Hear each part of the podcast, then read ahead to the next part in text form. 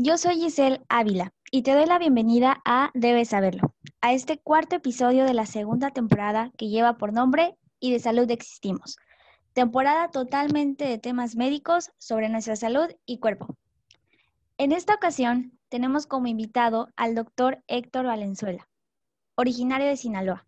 Él es especialista en cardiología que es la rama de la medicina que se encarga del estudio, diagnóstico y tratamiento de las enfermedades del corazón y del aparato circulatorio. El doctor Héctor es egresado de cardiología del Centro Médico ABC y con aval universitario por la UNAM. Es experto en imagen cardiovascular, avalado por el Hospital Clínico San Carlos de Madrid, España. Bienvenido, doctor. Hola, ¿qué tal, Giselle? Es un gusto estar aquí contigo y con todos tus escuchas. El gusto es, mío, doctor. Muchas gracias por estar aquí.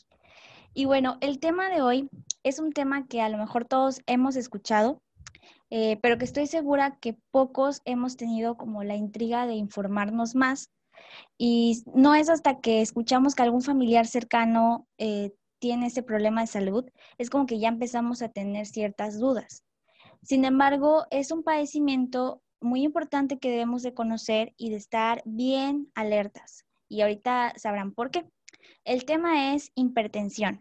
¿Me puede dar a mí? Y me gustaría comenzar con una pregunta para el doctor. Y la primera es, ¿qué es hipertensión y qué tan común es hoy en día?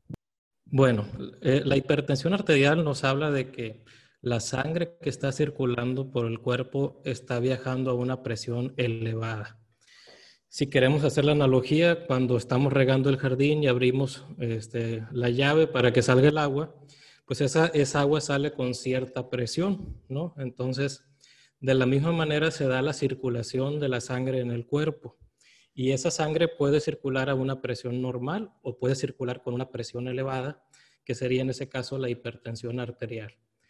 El problema de la hipertensión en sí es que como circula por todos los órganos, va dañando los vasos sanguíneos en los órganos y termina por dañar en sí eh, cada uno de esos órganos, ya sea el cerebro, el corazón, los riñones, eh, la retina. Entonces, todo eso se manifiesta con enfermedades a nivel de todos esos órganos. Entonces, para definirlo, la hipertensión arterial es aquella elevación en esa presión de circulación de la sangre por todo el cuerpo. Esta presión se mide en unidades, que son los milímetros de mercurio. La presión normal que debemos manejar oscila alrededor de 120 sobre 80 milímetros de mercurio.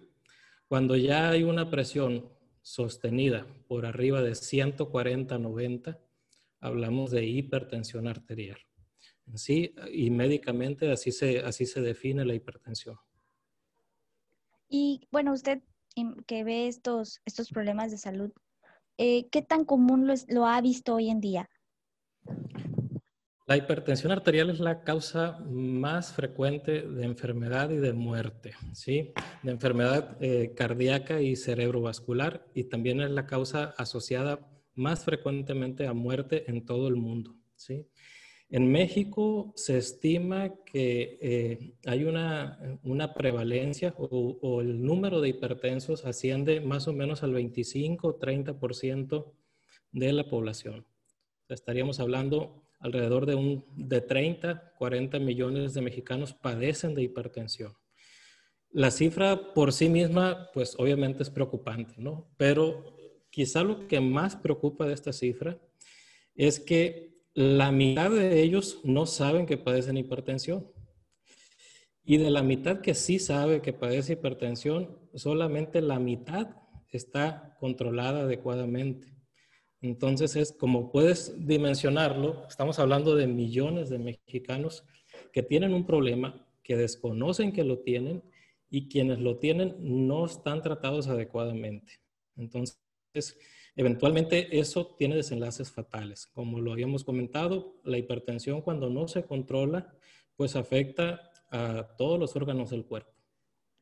Claro, y me imagino que eso lleva antecedentes, es decir, eh, eh, personas de mi edad, por ejemplo, o más jóvenes incluso, no le toman tal vez la importancia porque creen que solamente es un problema de adultos o de que se va desarrollando con la edad o así lo catalogan, ¿no? Pero creo que es un problema que podemos ir eh, detectando o irlo detectando desde, pues desde edad muy joven, ¿no?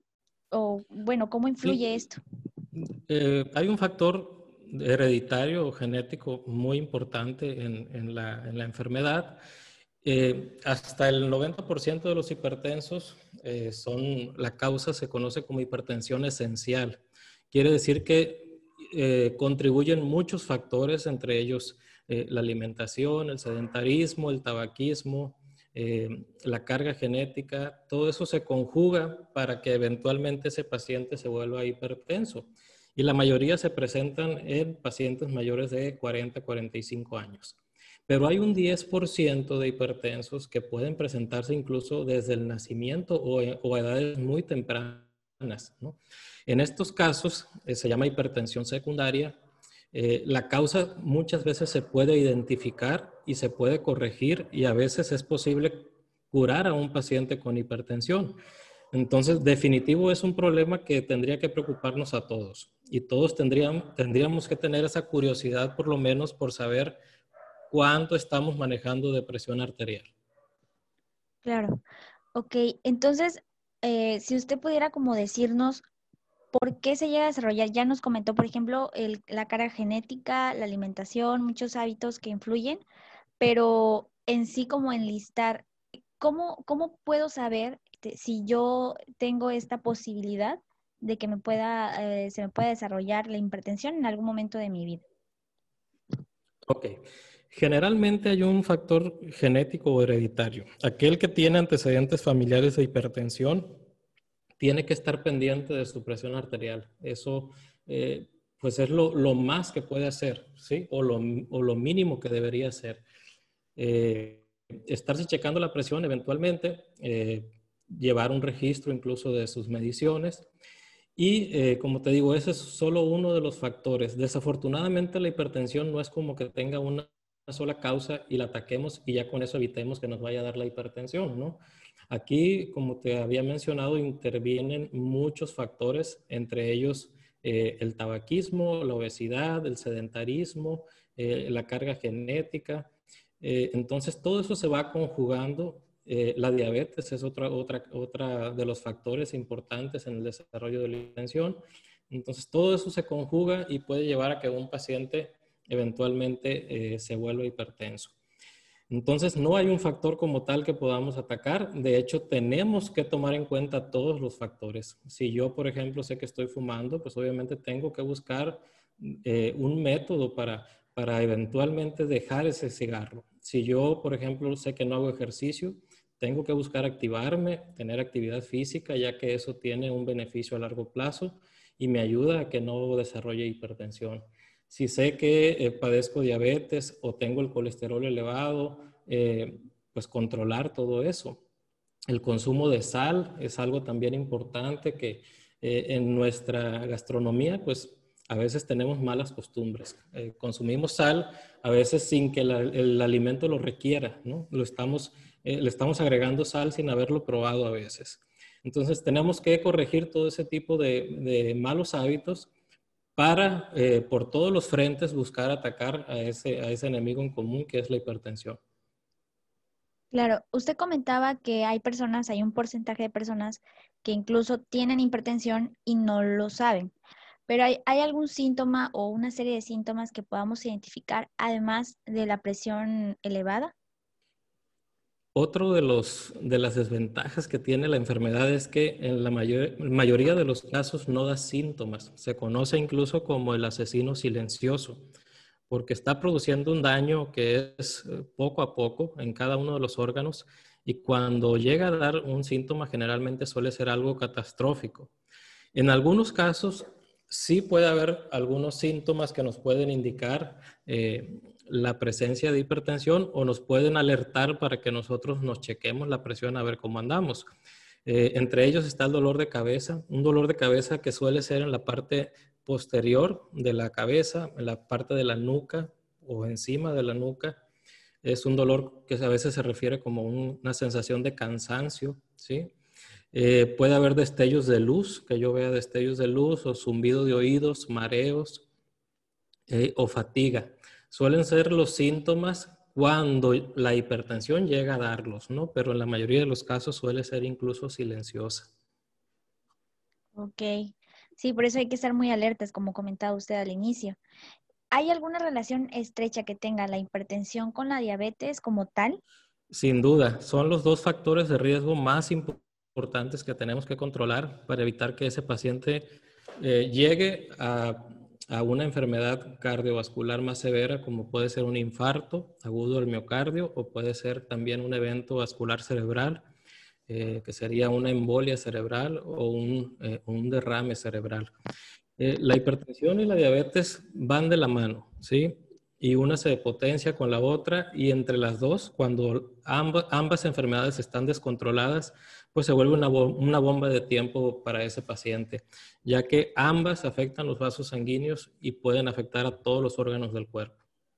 Ok, sí, y básicamente, bueno, yo me he enterado de muchos casos de, personas que tienen ambas, ¿no? Diabetes e hipertensión, y bueno, muchos de los casos no, no están controladas ninguna de las dos. Así es, es muy frecuente en nuestro medio.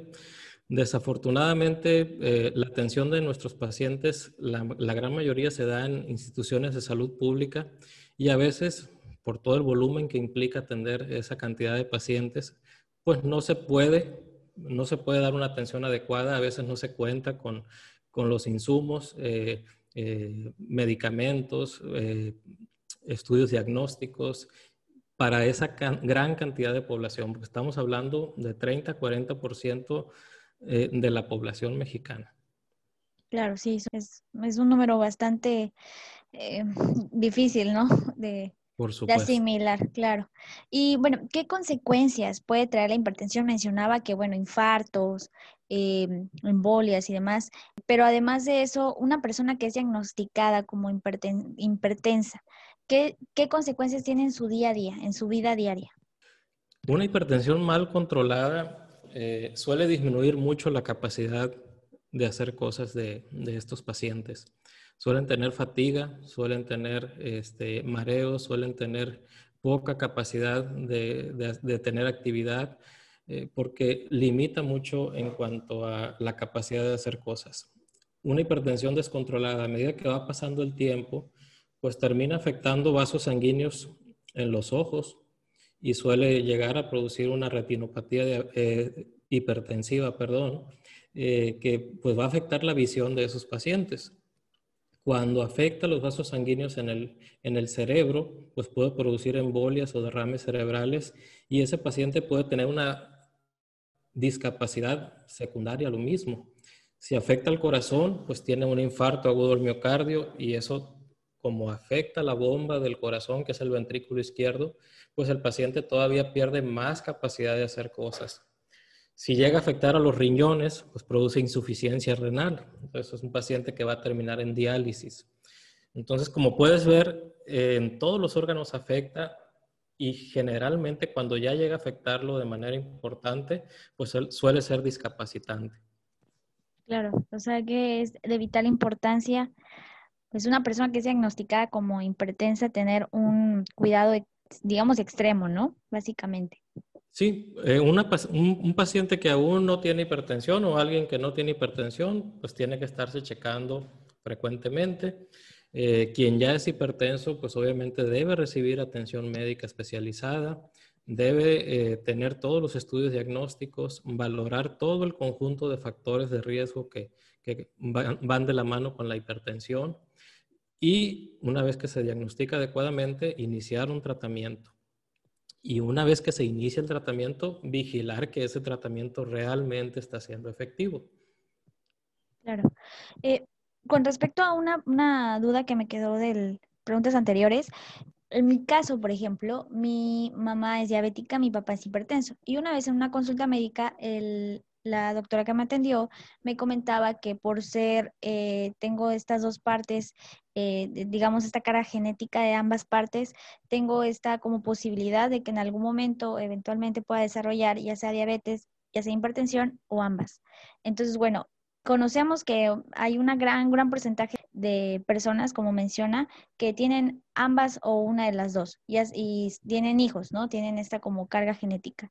Entonces, bueno, eh, nosotros o las personas que estamos en esta circunstancia, tenemos todavía este mayor eh, grado, ¿no? De posibilidad de desarrollarlo. Incluso bueno, si, si no tenemos como los cuidados pertinentes, tener un poco más o extremar precauciones con respecto a un chequeo, digamos, más frecuente, ¿no? Nuestra presión arterial o como decía usted, una consulta eh, o alguna forma de, de, poder llevar un control de esta situación.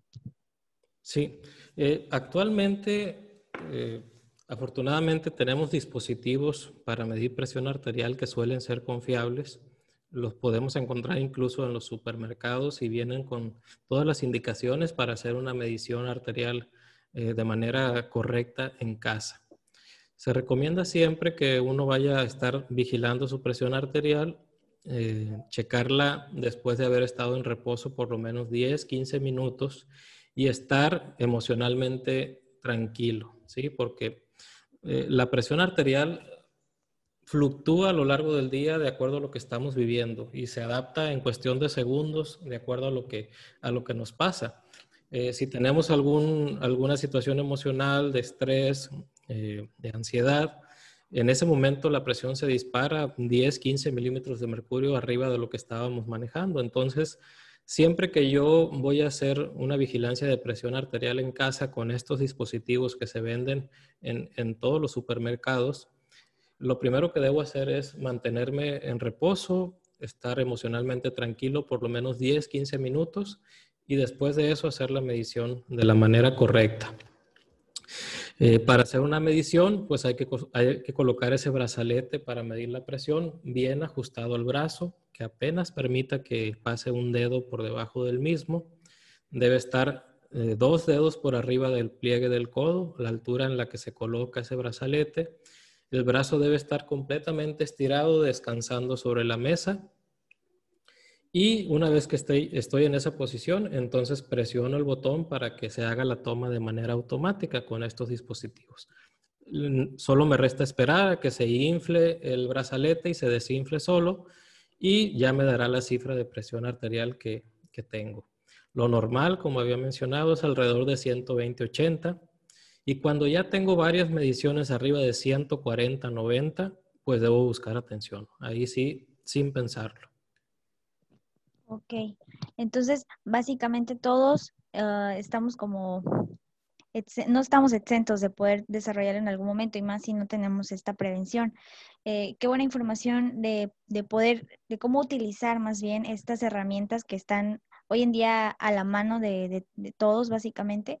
Así es y es prevenir lo que puede pasar en algún momento y que ya cuando está sucediendo a veces es un poco más complicado, ¿no? Entonces es como, como comentaba, una, una situación de prevención. Sí, eh, aquí hay que recordar que hay cosas que podemos modificar y hay cosas que no podemos modificar. Alguien que le preocupa que vaya a desarrollar hipertensión en algún momento de su vida, pues no puede modificar su genética. Si ya trae carga genética en su familia de hipertensión, pues no lo puede cambiar. Tampoco puede modificar la edad. ¿sí? La edad va pasando a medida que pasa el tiempo. Esto es e, irremediable. Entonces, hay otros factores que ya los mencionamos donde sí podemos hacer mucho. Un buen control de peso, disminuir el consumo de sal, eh, hacer algo de actividad física. Se recomienda por lo menos 30, 40 minutos, 4 o 5 días de la semana. Y se recomienda algo tan sencillo como caminar a un paso rápido.